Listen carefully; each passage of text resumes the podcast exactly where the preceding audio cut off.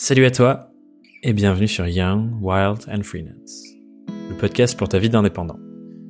Je m'appelle Thomas Burbidge et dans mes épisodes ici, je pars à la rencontre d'autres indépendants, freelance, penseurs et penseuses du travail pour te ramener leurs retours d'expérience, leurs conseils, leurs apprentissages.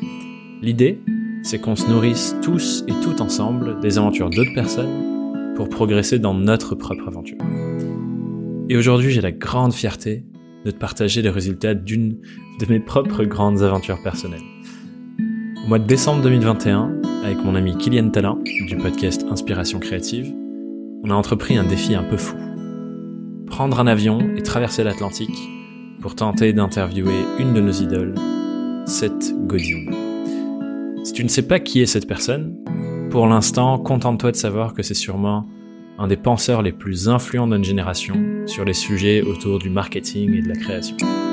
Il a écrit de très nombreux livres sur ça, et globalement c'est un des speakers, auteurs, podcasters les plus prolifiques au monde sur ces sujets. Par exemple, il le dira dans l'interview, cela fait maintenant 8000 jours d'affilée qu'il publie un billet sur son blog pour partager son regard sur notre monde et les sujets sur lesquels il prend la parole.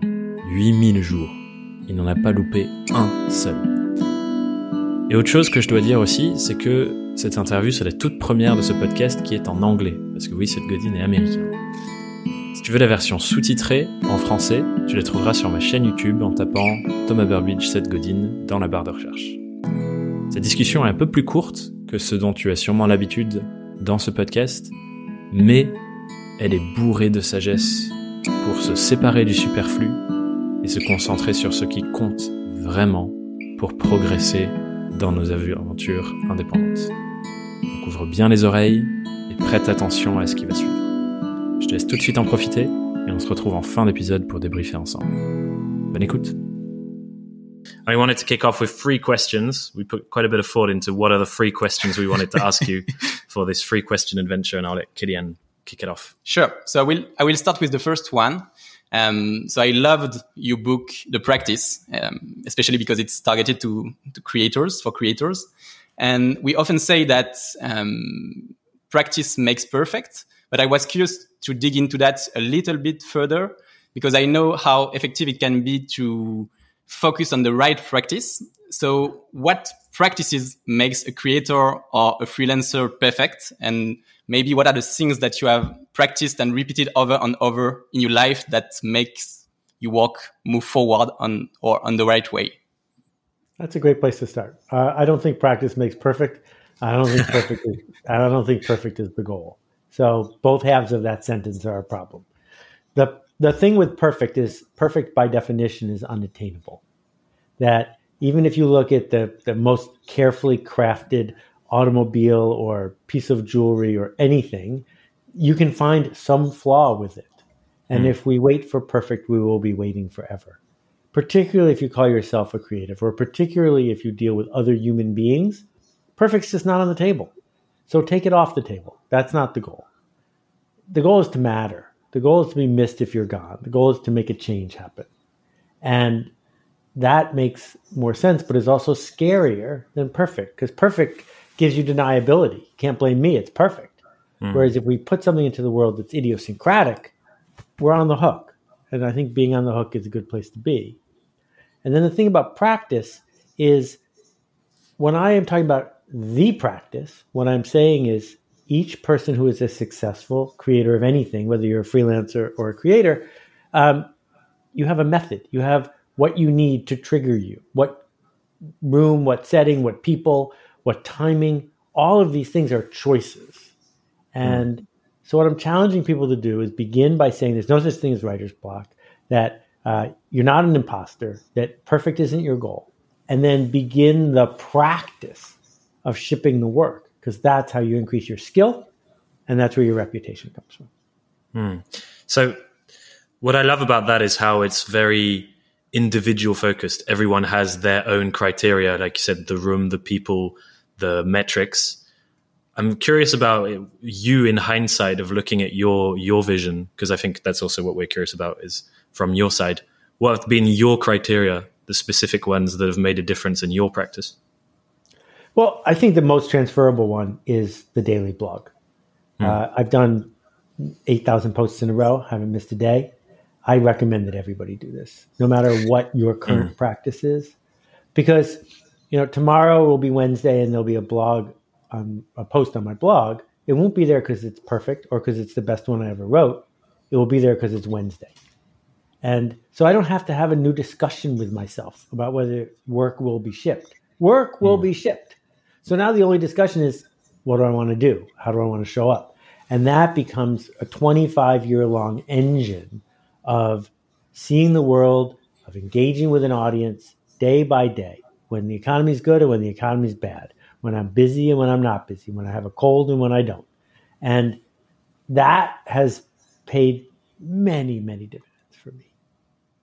Yeah, I really love that because the power is in showing up and then you have the, the, the ability to change it every day in the way you, you show up. And um, I really wanted to, to just pinpoint something you shared about um, um, um, helping people to make a change. And in doing that, do you see other practices or other stuff that you have done that made that helped people in in that in the hmm. change they wanted to in helping them changing? Hmm. I'm not really sure I understand where you want me to go with that. Can you try sure. it a different way? Yeah, maybe I can. Do you want yeah, me to rephrase? Yeah. Go ahead. I, I think what Kilian's saying, and he can second me on that, is in making that little shift from I'm looking for perfect into I'm looking for a daily practice and shipping. If you have you seen things that have helped you create that shift in other people, for example? Yeah, exactly. Well, Maybe I, related I, to the to the I, tension. Yeah. Yeah, I, I mean, maybe I'm missing the point, but I think that that's 25 years in my career. That's mm. what I'm trying to do from the time I was a canoeing instructor in Canada, what I'm showing up to say to people is talent is irrelevant, skill can be learned. You have the choice to make things better for other people. What will you do right now? What will you do this afternoon?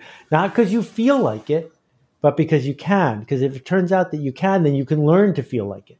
Hmm. And you know, if if I had a long definition for my blog or my books or the kind of teaching I do, it would be what you just asked me as the question.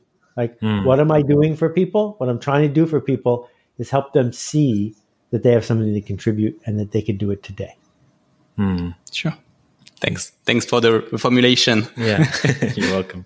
of that. Cool. And um, maybe this will link into the second question of the three that we wanted to ask you. But what you just said about helping people to see, I think, is a big part of everything you talk about, like you just said.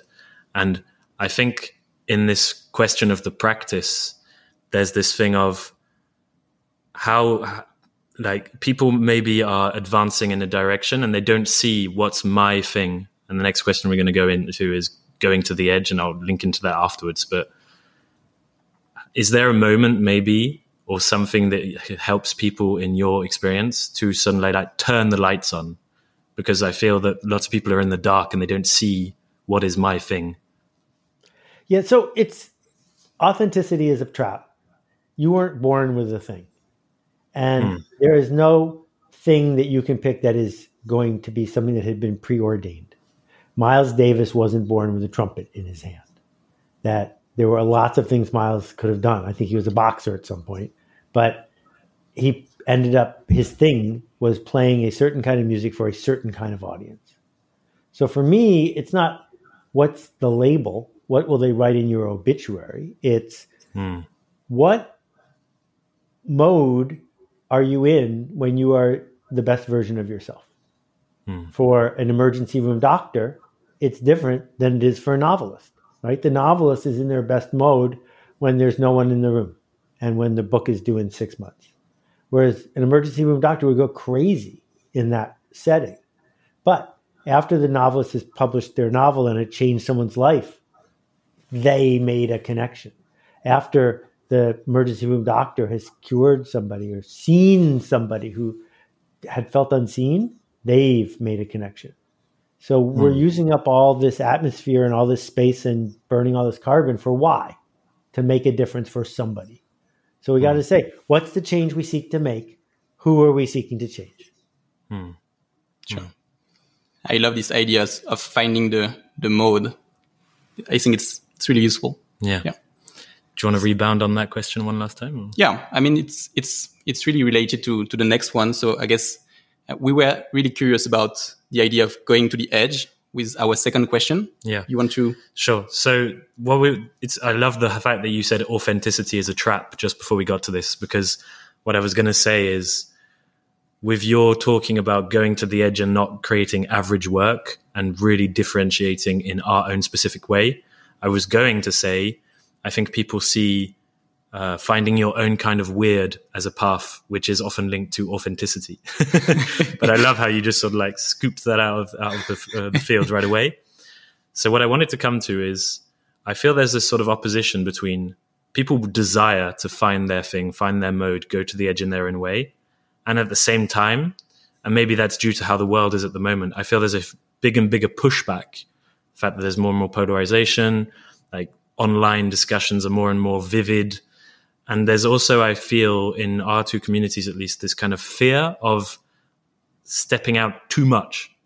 And so I'm curious of what you your thoughts on that opposition of I want to stand out and I want to go to the edge, and at the same time I'm scared of it actually happening for real.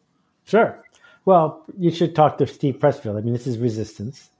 If you step out too much, it's a form of hiding Hmm. because you are putting your face in front of a hand that wants to punch somebody. And of course, you can't be expected to do real work because you're being punched. On the other hand, if you fit in all the way, you don't matter and you might as well not show up. So the practice for me is not about what does social media think of you or how many friends do you have. The practice is who's your smallest viable audience? Is it one person? That would be enough. Is it your six year old godson? That would be enough.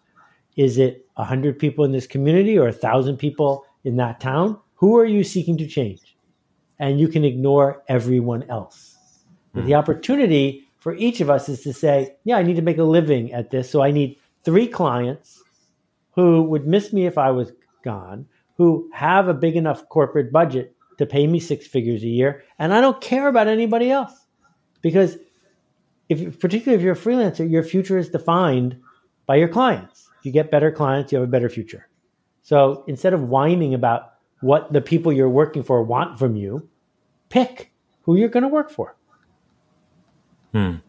Which links back into finding your mode with the practice of getting deep with those people and not the others. Hmm. Sure. Correct. Sure. Cool. We were really curious about um, some things um, in your work, in your books, in all the, the blog posts and the knowledge you shared. Um, we we see that some ideas are sometimes in the society undervalued, and some of them are overvalued. And we were we were really curious to to see with you some of them that you feel might have been undervalued, and some of them might have been overvalued. So, what's you your thoughts on that? Well, I don't think anyone will be surprised that uh, lots of people in internet culture are looking for a short run, quick fix that enables them to, quote, get the word out or make a living or hit their numbers this week. And I almost never blog or write about that. But when I do, that's what people think I do. They call me a marketer. I think it's way more important that people focus on climate and education and dignity.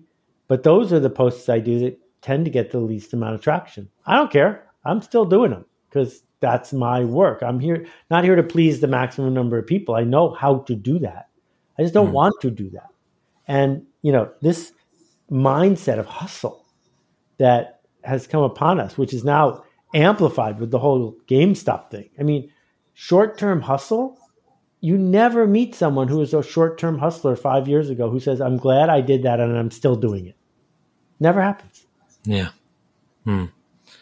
And um, I think it's also one of the things we thought with this question is relevant is in even just this conversation, there's probably things that people will hear and they're like, oh, yeah, I've heard Seth say that already. And that goes in one ear and out, whereas it's the basis of an idea that can really change how we go about our day to day things. And on the other side, they'll probably hear you say maybe one little thing they hadn't heard yet, and they'll be, like, oh, that's the key. Finally, I hadn't heard him say that yet. what, you, what would you say to those people based Well, on what I you mean, just said? I don't repeat myself because I'm out of ideas. Hmm. I repeat myself because these are the things that actually work. And, you know, I can't tell you. I mean, I wrote this is marketing because I kept getting asked the same things over and over again. And status roles and affiliation, it doesn't take me very long to talk it through. But I was like, let me just write something for those people. Mm. And what they really want to hear is, well, if you put a number in the subject line and you tweet at three o'clock and you have a squeeze page, your revenue will go up 15%. Like, I'm sorry, I can't help you with that. Sure. And one last thing around this question of overvalued and undervalued. Uh, in so we are talking mostly to creators and freelancers. Is there an idea that you loved but that has felt undervalued by the people that read you or or meet you that is really important to you and that would help uh, a lot creators and freelancers? Hmm. Well, I mean, I think there's a bunch of them. That's what someone who writes like I do does is we pay attention to the ones that people haven't understood yet. So we try to find a new way to say them. So I'm not sure itemizing them here is going to make it more likely that someone gets the joke. Um, you know, what happens is people rationalize themselves that they have to play the bad game and race to the bottom because they got to pay the bills. Yeah. And then they're trapped. And if you're on Fiverr or if you're on Elance, you've already given up because you're racing to the bottom. And the problem with the race to the bottom is you might win.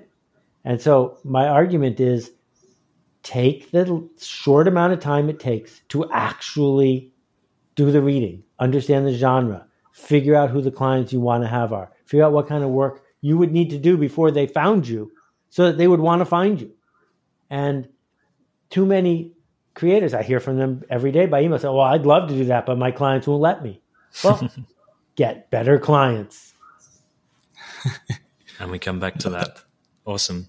Thanks a lot, Seth. Yeah. Anything to add? I just want to say once again, thank you. I feel like I've heard these over and over again, but each time I hear them, it's a it's a great re- rebound. So ultra precious Terrific. even for me. So thanks. Glad I could be of help. Keep making a ruckus, guys. thanks. See you, Seth. Bye. Bye. Bye. Et voilà, c'était mon interview avec Seth Godin. j'ai bien l'intention que ce ne soit pas la dernière. Je crois que ce que j'ai le plus aimé entendre de sa part, c'est cette idée de vraiment se focaliser sur les quelques personnes qui comptent le plus dans l'évaluation de notre travail.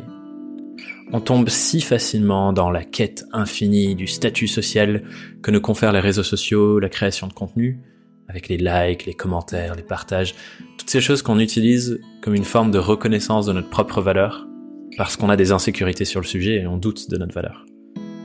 Mais la vraie valeur de notre travail, elle se trouve pas dans l'avis de centaines de personnes qu'on ne connaît pas sur les réseaux sociaux, elle se trouve dans les transformations qu'on permet à nos clients de vivre.